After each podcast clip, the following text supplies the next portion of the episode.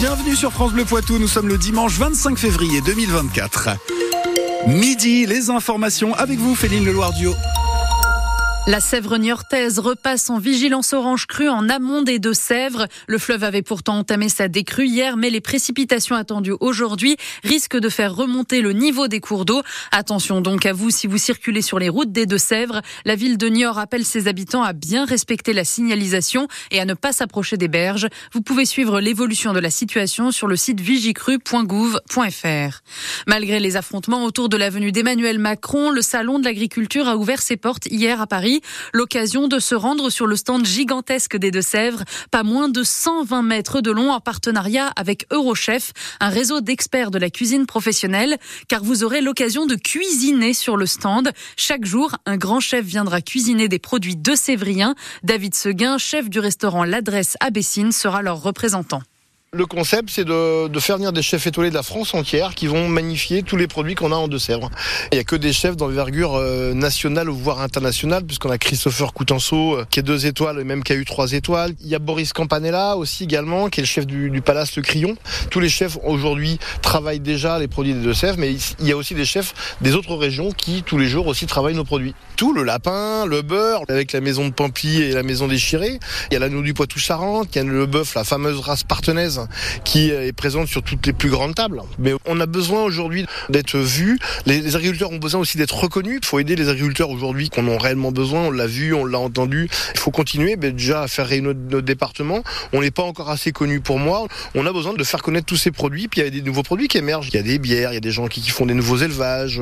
Donc on a besoin de les mettre en lumière. Une vingtaine de producteurs des Deux-Sèvres seront aussi présents sur le stand. On peut par exemple citer la maison Bayon de Brie ou sur Boutonne avec ses fameux tourteaux. On le disait justement, le salon a démarré dans un contexte très tendu hier, moins d'une heure avant l'ouverture. Des affrontements violents ont éclaté entre policiers et agriculteurs. Six personnes ont été interpellées et huit policiers blessés.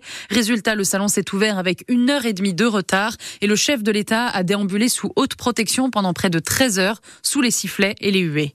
Et hier, toujours au Salon de l'Agriculture, se tenaient les Ovimpiades, le concours du meilleur berger de France. Deux jeunes représentants de la Vienne, tous deux âgés de 19 ans, y ont participé. Et Valentin Fouché, en deuxième année de BTS au lycée de Venoux à Rouillé, est arrivé à la 29e place. Il nous raconte cette journée vraiment pas comme les autres. C'est une journée incroyable. En fait, c'est une expérience qu'on vit qu'une fois. Puis bon, la journée s'est plutôt bien déroulée, à part bon, quelques bousculements avec euh, le président de la République et puis les, les manifestants. Forcément, on s'est retrouvé un petit peu bloqué au moment des épreuves. On a pris, nous, enfin moi et un copain, on a pris trois quarts d'heure de retard sur les épreuves parce que euh, on était coincé en fait. C'était un petit peu décevant, mais sinon euh, c'était top. Franchement, euh, je regrette rien. Le moment de partage avec les membres des jurys, les éleveurs, les les techniciens et tout, on s'entraide, on s'aide et puis c'est pas. Moi, je l'ai pas vécu comme une compétition en fait. Je me suis dit j'y vais pour kiffer et puis je passe mes épreuves et franchement c'est top. Quant à Gabriel Lugnot, que vous avez entendu hier sur France Bleu Poitou, il est arrivé huitième sur 40. Leurs témoignages sont à retrouver sur francebleu.fr.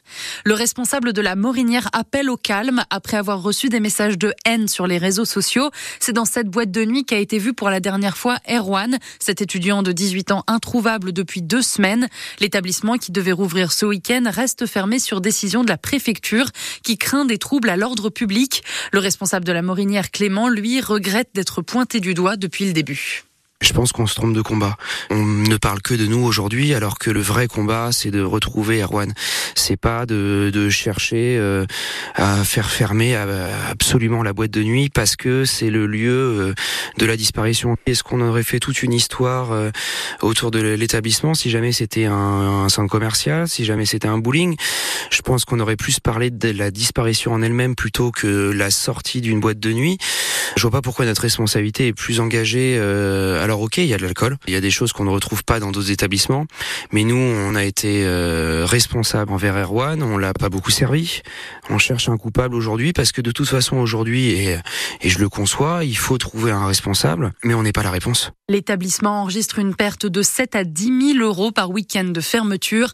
À terme, on risque de mettre la clé sous la porte, prévient Clément. Vous pouvez retrouver son témoignage sur francebleu.fr. Le 15 de France accueille l'Italie cet après-midi pour cette troisième journée du tournoi des Six Nations. Si les rugbymen italiens n'ont pas battu les Français depuis 2013, la victoire n'est pourtant pas assurée. Le sélectionneur des Bleus, Fabien Galtier, se méfie d'une équipe italienne désormais entraînée par Gonzalo Quesada. Un tour destination, c'est comme un 400 mètres. On démarre en sprintant et on accélère dans chaque virage, dans chaque ligne droite. Donc en face, on a, un adversaire qu'on connaît bien puisqu'on le joue chaque année. On les a joués en Coupe du Monde. Ce sont des Latins entraînés par euh, Gonzalo Quesada, qui, qui nous connaît bien. Gonzalo a mis pas mal de joueurs qui jouent en France. C'est pas un hasard. C'est qu'il sait qu'ils vont être euh, terminés à faire preuve euh, de leur courage, de leur vertu et, sortir le, leur meilleur rugby. France-Italie, ce sera un match à suivre en intégralité et en direct sur France Bleu à partir de 16h. En top 14, le Stade français reste leader du classement. Il a écrasé le Racing 92 hier 27 à 11. Ce soir à 21h05, Clermont reçoit Toulouse pour la clôture de cette 16e journée. Et en Ligue 1 de football, retour au Parc des Princes pour Kylian Mbappé après son annonce de quitter le club. Le PSG reçoit Rennes à 17h05 et ce soir Montpellier sera à Marseille pour la clôture de la 23e journée de Ligue 1.